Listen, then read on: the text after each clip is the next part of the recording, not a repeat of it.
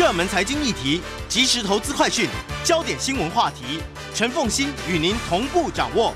欢迎收听《财经起床号》。Hello，各位听众大家早，欢迎大家来到九八新闻台《财经起床号》节目现场，我是陈凤欣。一周国际经济趋势，在我们线上是我们的老朋友，这个丁学文。来，我们再来看一下《经济学人》这一期的这个关键字。嗯、对，今天第一个关键字啊、哦、是 NVIDIA 啊、哦。NVIDIA 第四季的获利哦超出预期，这家人工智慧晶片的制造商哦，营收达到了两百二十一亿美元，年增呢百分之两百六十五啊，然后净利是一百二十三亿美元，成长百分之七百六十九啊。对，尽管呢目前晶片是供不应求，但这家公司预计本季的销售额会增长强劲。NVIDIA 的市场估值哦，已经达到了一点七兆美元以上，也刺激了 S&P 五百指数哦近期的上涨。今天第二个关键字呢是中国 China 啊，中国人民银行呢把五年期贷款优惠利率从百分之四点二下调到百分之三点九五，这一次呢用于确定抵押贷款的利率降幅超出预期，是官方为了重振垂死的房地产市场。而采取的一系列举措中的最新措施。同时啊，根据国家外汇管理局的一项统计啊，去年对中国的外国直接投资，就是所谓的 FDI 哦，跌到了数十年来的最低水准。二零二三年，中国国际收支中的直接投资负债啊，达到三百三十亿美元，比二零二二年的一千八百亿美元哦，下降了非常非常的多，是一九九三年以来的最低水准。今天第三个关键字是 BHP 啊。它中文翻译叫必和必妥，嗯，那必和必妥公布了截至十二月三十一号的过去六个月净利润的大幅下降。这家澳洲矿商因为二零二一二零一五年的巴西萨马科大坝的溃堤哦，而再次计入了三十二亿美元的费用哦，并对它的西澳大利亚的镍矿哦开始减值二十五亿美元。由于印尼提高它廉价矿山的产量，导致全球的镍矿啊供过于求。镍矿呢价格暴跌，由于电池中含有镍的电动车需求也开始成长放慢，所以交易商开始减少对这个价格的压注。嗯，今天第四个关键是以色列经济哦，加萨走廊的战争对二零二三年第四季以色列经济造成了重大的影响，GDP 比第三季萎缩了百分之五点二，有三十万的预备军预备役的军人哦，因为要部署，所以消耗了以色列大量的劳动力。而建筑业也因为对巴勒斯坦工人的限制而受到损害，进出口大幅下降，全年经济成长率只剩百分之二。今天最后一个关键字哦，BT Tower。如果去过伦敦的人，人一定知道所谓的伦敦电视塔哦，其实就是 BT Tower。嗯，BT Tower 将成为一个豪华酒店，这个目前正以二点七五亿英镑，大概是三点四七亿美元的价格哦，把这个建筑出售给 MCR Mercer 酒店哦。那 MCR 目前拥有纽约的 High Line，还有所谓 Lexington 酒店。这座一百七十七公尺高的 BT Tower 会在呃是在一九六五年投入使用，当时的名称叫邮政大楼啊。嗯，曾经在像 Doctor Who 这些 BBC 制作的电视剧里面有曝光哦。每个人都关心的问题是，MCR 上面有一个旋转餐厅，一九七一年因为爆炸事件关闭之后，到底会不会重新开放？OK。其实我对于任何的高楼哦，要去居住到这种高楼，我现在都有不同的思考了，因为他们的那个垂直交通太可怕了，就是电等电梯可能要等到天荒地老，这个真的是要住高楼的人要有心理的准备哈，因为这个这个。因为你站站都停的那个电梯，你势必会造成那个客满。但是如果你要分分流的话，你又要等少数的电梯，然后来服务你的这个楼层。其实我的经验是真的，我每一次在高楼吃饭哦，后来要下楼的时候都非常的痛苦。好，不过我们就先来看一下这个《经济学人》这一期的 Cover Story 了啊。理论上一定要谈俄乌战争。不过看起来，经济学人特别重视的是北约到底还有没有他自己的自主性？没错，这一期经济学人的封面故事哦，focus 的就是欧洲到底有没有准备好，就是自立自强哦。那经济学人这次用了五篇文章哦，包括序论第一篇、briefing 专文、美国板块第三篇、欧洲板块第一篇，还有财经板块第二篇哦。我们先跟大家看一下封面设计哦。在封面设计上呢，编辑群在米色跟红色两个颜色的封底前面啊，让我们看见的是拿着军事望远镜看着我们的普丁，还有一个人背背着背对着我们，那个人就是川普啊。然后上面有三个大字：欧洲准备好了吗？啊，那这一次经济学用的五篇文章提醒我们呢，随着俄罗斯节节进逼，以及川普的可能背离，北约的处境其实进退失据啊。啊，事实上呢，俄罗斯正在变得越来越危险，美国却是显得越来越不可靠。而欧洲却好像是毫无准备，为什么会这样啊？那经济学人认为，问题看起来容易，要解决非常困难。对，北约这个在第二次世界大战中出现的安排，是欧洲结构的重要组成部分，因此你要重建北约非常艰巨。欧洲领导人迫切需要放弃后苏联时代的自满，这意味着把国防开支提到过去几十年以来从来没有的高水平，恢复欧洲被忽视的军事传统。好好的重组军事工业，并为可能发生的战争做好准备。这项工作目前看起来，欧洲才刚刚要开始。二月十六号，俄罗斯的主要反对派领导人 Alexei Navalny 在流放地被谋杀，这粉碎了人们对普丁的残暴剩余下来的任何幻想。随着战斗进入第三个年头，俄罗斯在乌克兰取得胜利越来越有可能。俄罗斯总统把经济置于战争状态。把他们的 GDP 的百分之七点一都用于国防。丹麦的国防部长就表示：“哦，普丁可能在三到五年之内就可以完成准备，瞄准北约，而波罗的海国家可能会首当其冲。他可以破坏北约的承诺，因为北约说一个国家受到攻击，其他国家就应该要准备好提供援助。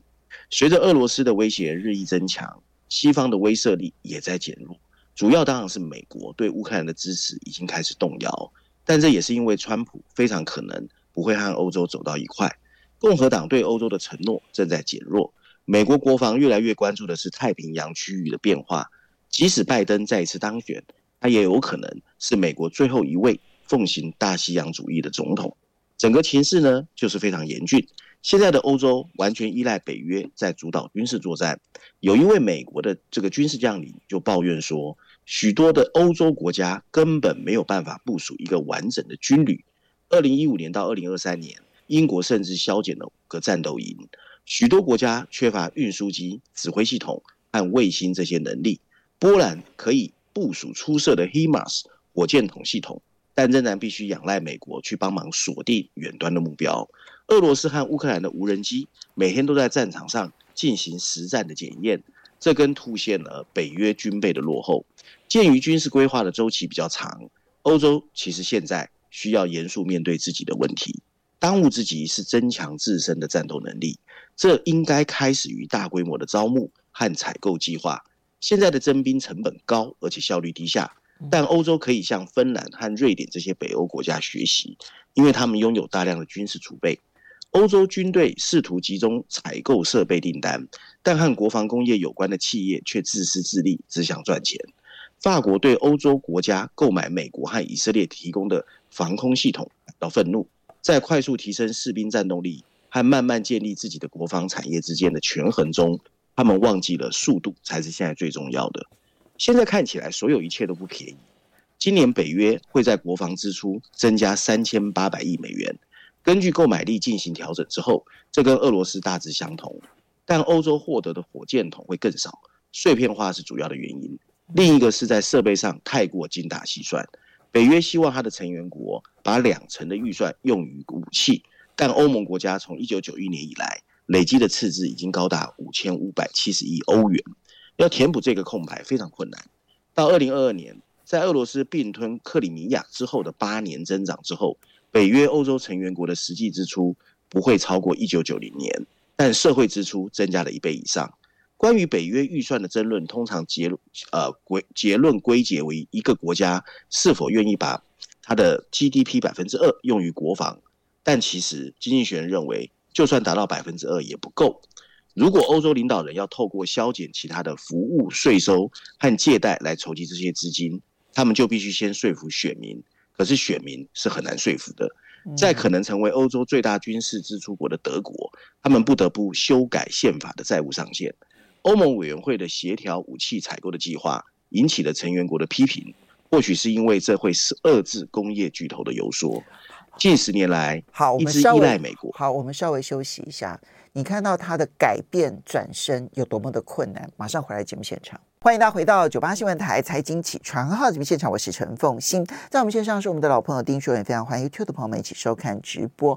刚刚在广告期间呢，我跟学文在聊天，我说我觉得经济学人现在是痛苦而务实的，在不同的角度，军事的、经济的各方面的角度，然后要去接受川普可能会重返白宫这件事情，然后呢，学文就形容说，经济学人感觉上有一个川普恐慌症，所以呢，三不五时就必须要去讨论一下，川普回来了之后，全世界会出现什么样的变化。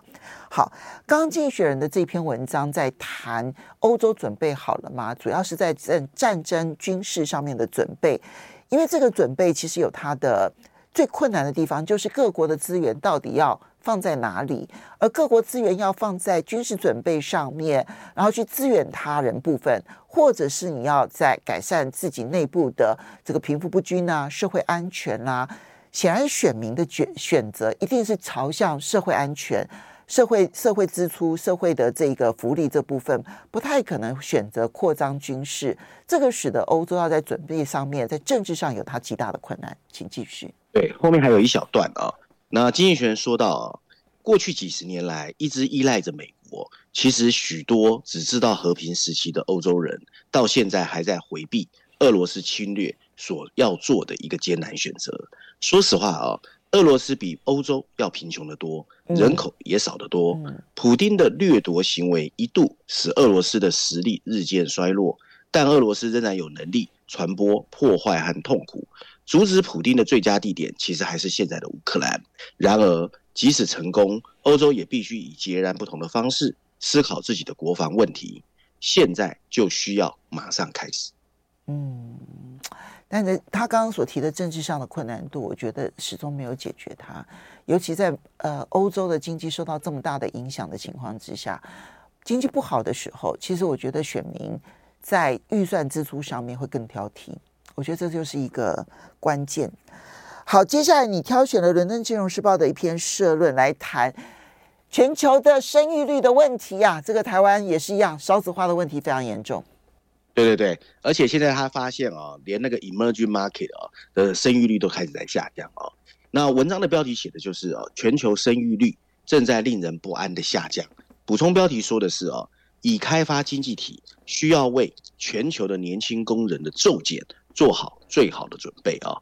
那文章一开始说到啊，到了这个世纪末啊，全球会到一个现象，就是每一个国家的人口都开始减少。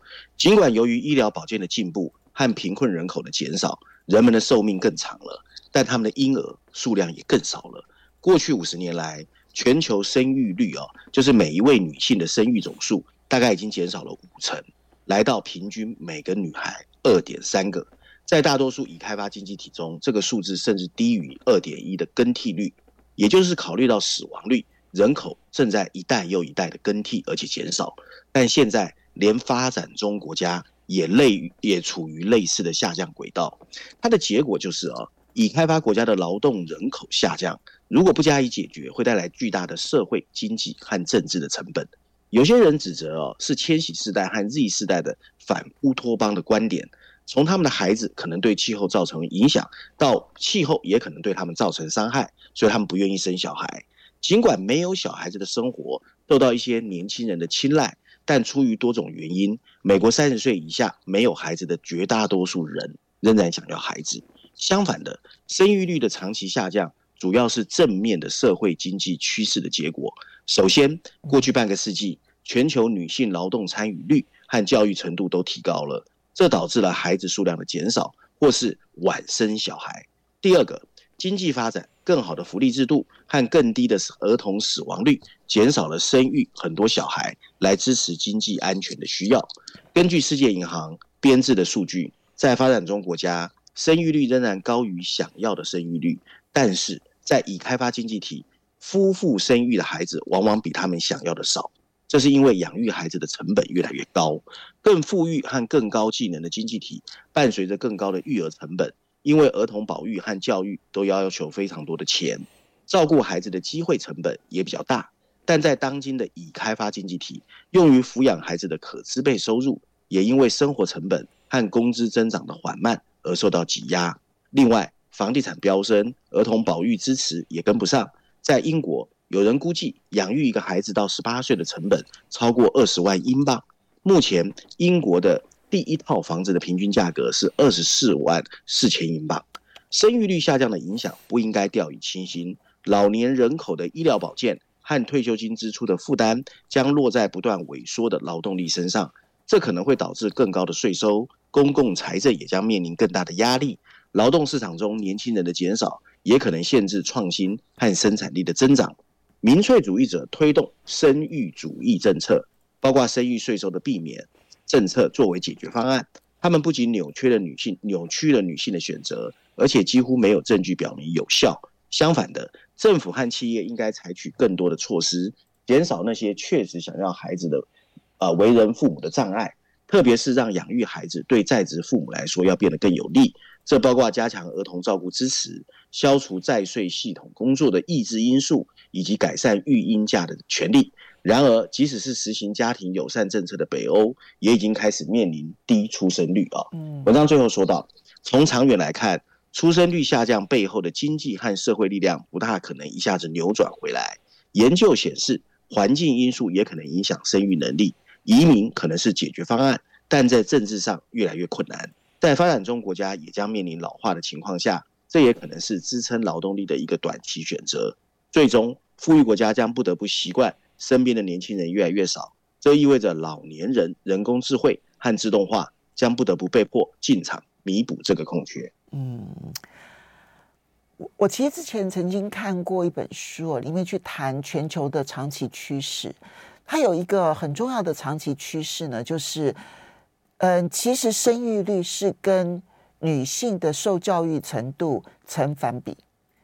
当呃普遍性的女性受教育程度越高，因为她需要发展自我，而且也因为女性的受教育程度会越高，它伴随的一定是这个社会呢，它的医疗设备各方面其实都好转了。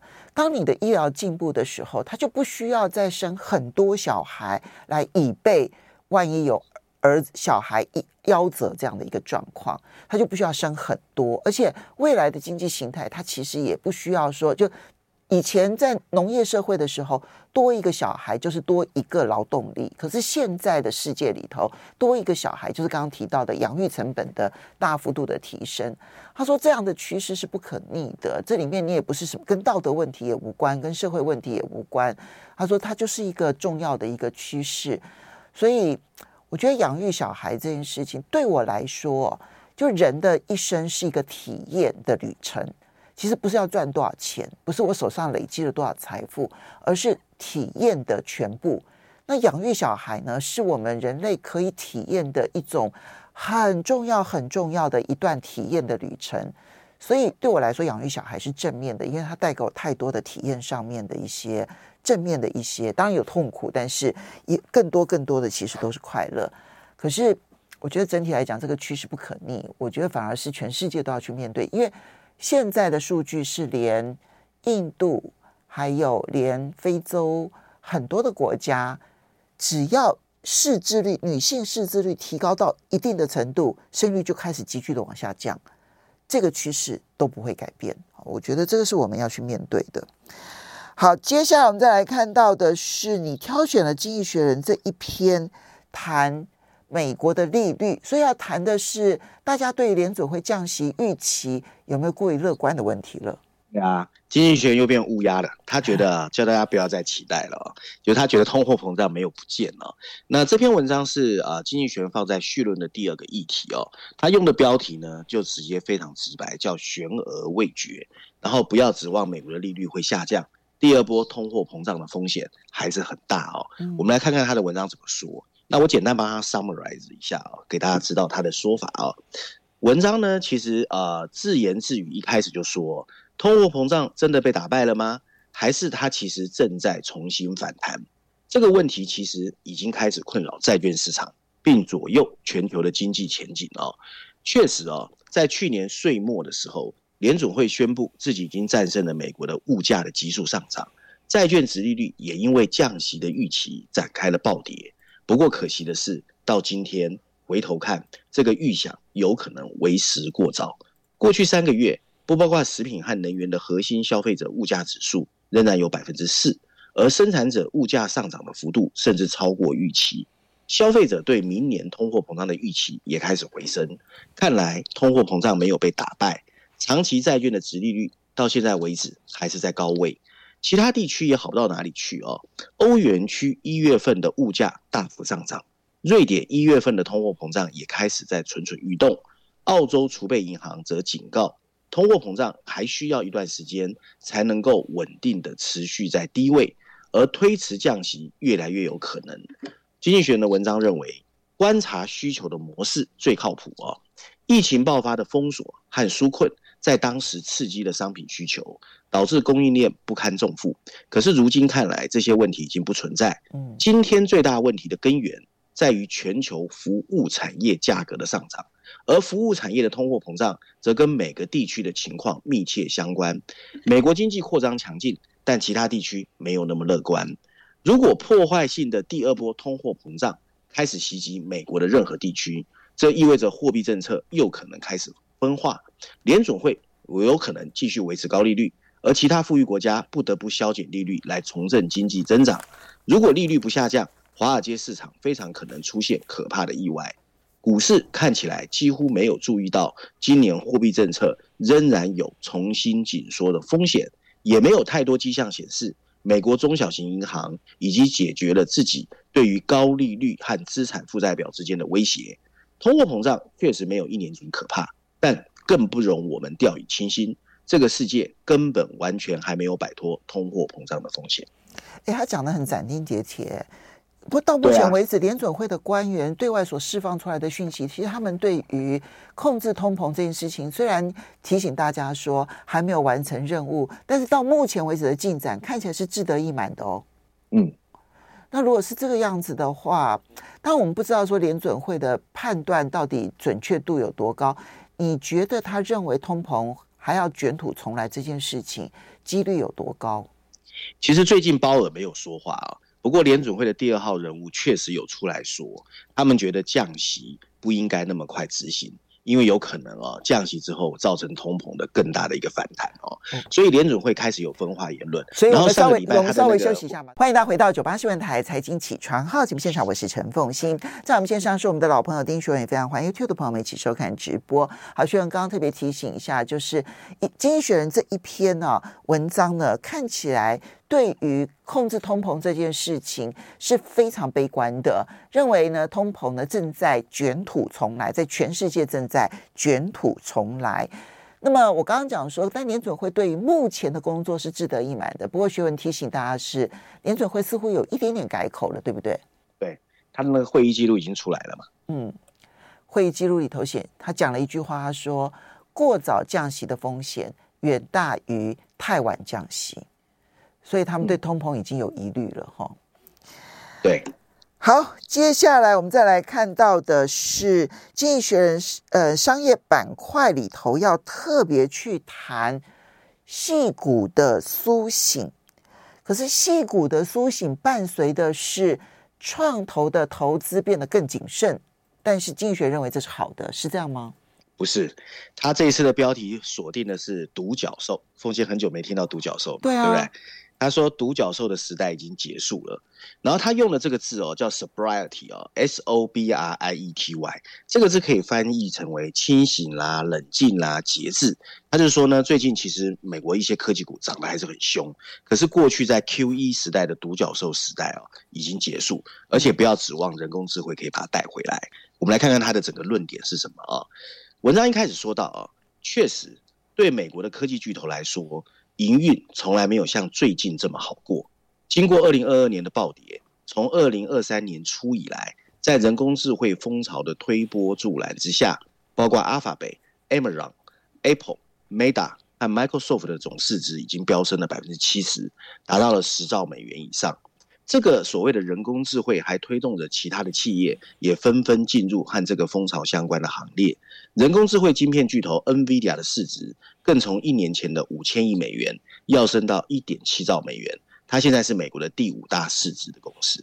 最疯狂的是一个哦，叫 Anguilla，Anguilla 是安圭拉的一个加勒比岛的加勒比海的小岛哦。嗯。那因为它的这个互联网后面后缀的这个名词叫 AI，凤馨你知道吗？这个国家去年三分之一的预算来自把这个网域的许可授权，就很多人去注册 AI 哦。然后矽谷热潮回归的最新迹象哦，是有一个人叫 Adam Neumann，Adam Neumann 是谁呢？风信不知道记不记得，他是 WeWork 的创办人，曾经因为破产被赶下台。他最新在二月五号提出，他想要重新接管 WeWork 哦。那但是如果你因为这些事情就认为美国的新创企业正在恢复往日的繁荣，那你就大错特错了。经济学提出了几个不一样的看法，或者是说反对意见。第一个啊，按照 PitchBook 的数据显示，去年美国创投公司。在美国的投资只剩下一千七百亿美元，这什么概念呢？比二零二一年整整砍掉了一半以上。创投资金现在的谨慎前所未有，廉价资金的时代肯定已经结束。相较于以前的大手大脚，现在的投资人满脑子想的是我过去投的项目怎么退出啊？怎么 exit？第一个 exit 的方式呢，就退出的方式是透过 IPO，可是 IPO 市场其实现在还是处于停滞的状态。二零二三年会有八十三家由创投支持的公司成功 IPO，已经比二零二一年的三百零九家腰斩再腰斩。嗯，大部分所谓的独角兽企业，就算成功 IPO，它的股价也是腰斩的。第二条退出路径哦，就是把它卖给企业家，也是受到阻碍。曾经喜欢收购的大型科技公司，现在纷纷保持观望。那另外呢，出售给其他的私募基金也不太有吸引力。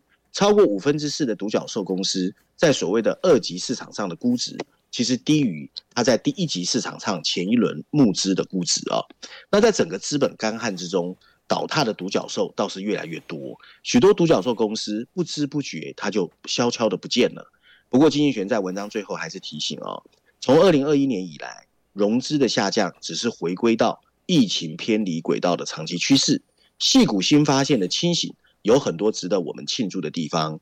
如今，你很难找到一家不惜一切代价，只想追求营业额成长的新创公司。很多的新创创办人重新发现了节俭的概念。许多人对招募抱持谨慎的态度。在一轮裁员之后，新创向市场反而释出了数千名的技术人员。过去两年，Alphabet、Amazon、Meta 和 Microsoft 总共解雇了超过七万五千名的员工。更重要的是，人工智慧不仅为美国新创公司提供了新的商业概念，而且还提供了用更少的钱做更多事情的一些方法。这降低了他们需要筹集的资金量。或许假以时日，另外一种状态的独角兽时代才会卷土重来。所以他是肯定目前因为资金短缺的关系，或者是说资金成本提高，所以大家呢精打细算所形成的一个现象。没错，其实简单来说，就是我不知道凤信你记不记得当时的 QE 时代哦，很多新创公司就是它融资很容易，所以他拿别人的钱来烧，创造一个营业额的很高，然后说一个未来还没实现的梦。可是很多投资人是愿意把钱给他的。那现阶段所有的人都回归说，你还是要告诉我你怎么赚钱。哦，那这个概念的改变呢，其实它主要在告诉我们，过去那种独角兽不会出现了。其实台湾也很有名嘛。台湾那个 Gogoro 有没有？它不是一直亏损吗？可是它的营业额，它因为卖车，营业额增加，这种故事就变成很难说服别人了。就是有营收但没有获利这件事情，其实它的这个它的故事性很难说服，对，就已经很难成为它的筹筹资来源。而且现在你说它这些呃资金呢，它要去。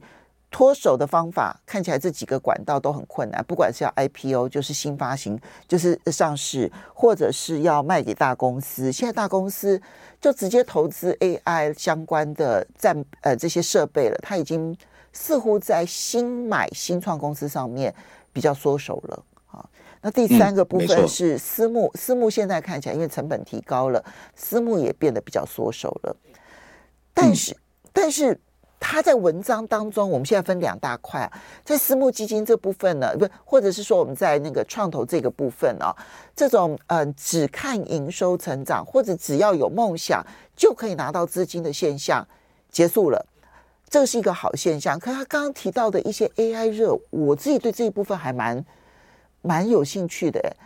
就一个小岛，然后就因为他的公司的简称叫做 A，哎，他国家的简称叫 AI，他就可以去赚钱。这个跟大康泡沫之前的那个名称的很多的乱象有什么不同啊？对啊，对啊。所以其实上一期经济学人有提到哦，现在全世界所有产业里面，真正把 AI 落实的其实是很少的。所以现在其实还是 concept 居多。对，那这些 concept 将来能不能 deliver 去赚钱，其实还是要观察的。所以很多人担心现在的人工智慧只是浪潮前面的前浪，其实并不是。就是很多的科技出来都有一个前浪，它不是主波段。对，没错。嗯，对啊，所以，所以我才会说。这样看起来，这篇文章从我的角度来看，我反而看到的是资金的两种现象：一个是热潮过去之后的谨慎现象，就你刚刚提到的新创公司这边筹资的困难，它其实反映的是只对于一个有营收没获利的这个梦想，其实没有办法再投资更多的钱。这件事情是对的。可是另外一方面，他前面稍微点到的 AI 这件事情，我觉得他没有深入去，或者是说他可能在别的重点上面会提到这一点。其实它反映的就是资金热潮，其实从一波一个一个热潮转向另外一个热潮，所以原本消掉的热潮变得谨慎，如此而已啊。可是资金的狂热还是没有结束。没有，我觉得现在这一波。大政府扮演很重要角色，这是另外一个值得担心的问题。现在全世界还是有钱，但是钱来自政府的口袋，跟前一波也不一样，所以它的结束也会比较痛。因为当政府撑不下去的时候，就会更痛。对啊，然后政府，你看现在台，你看现在台湾的创投，其实很多钱也是来自政府，或者是金控。对对对对对，那是政府行为。我听政府行为推动的资金潮，跟上一波是不一样的。所以政府有点石为金的那个手指头，所以当政府手指头都指向 AI，当然它有几家公司实质获利，NVIDIA 的那个实质获利是毫无疑问的。可是当它点石为金的那个手指头一旦出现了变化的时候，哇，那个资金潮浪潮实在是实在是撤退的非常非常的快，这个是我们要去注意的。所以作为创投业者而言的话，学了你这一段期间。恐怕感受更深刻哦。真的，其实真正的关键在于募资管道已经变了。现在有钱人是不大敢投的。嗯、你现在要有本事拿政府的钱，这个就很麻烦。拿政府对，很麻烦。好的，我们要非常谢谢我们的老朋友丁学文呢，提供这些文章供大家做参考。如果大家有兴趣的话呢，也可以到 Podcast 找新天地康乃馨的新新天地都可以听得到。